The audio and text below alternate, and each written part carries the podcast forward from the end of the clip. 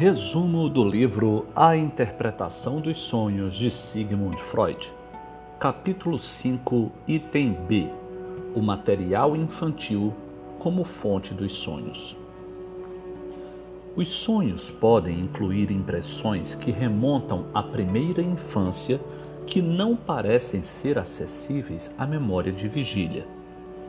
É difícil determinar com que raridade ou frequência isso ocorre visto que a origem dessas impressões não são reconhecidas ao despertar.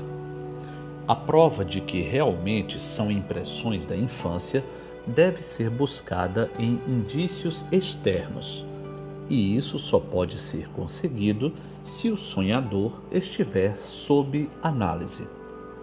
Fora isso, a outra maneira de se estabelecer com certeza que um sonho contém elementos da infância é quando o sonho é recorrente.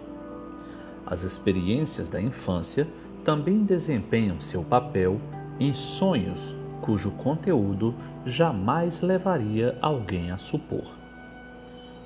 Durante uma análise, muitas vezes fica bastante claro que o desejo real que instigou o sonho e cuja realização é representada pelo sonho provém da infância, de modo que verificamos que a criança e seus impulsos continuam vivos no sonho do adulto.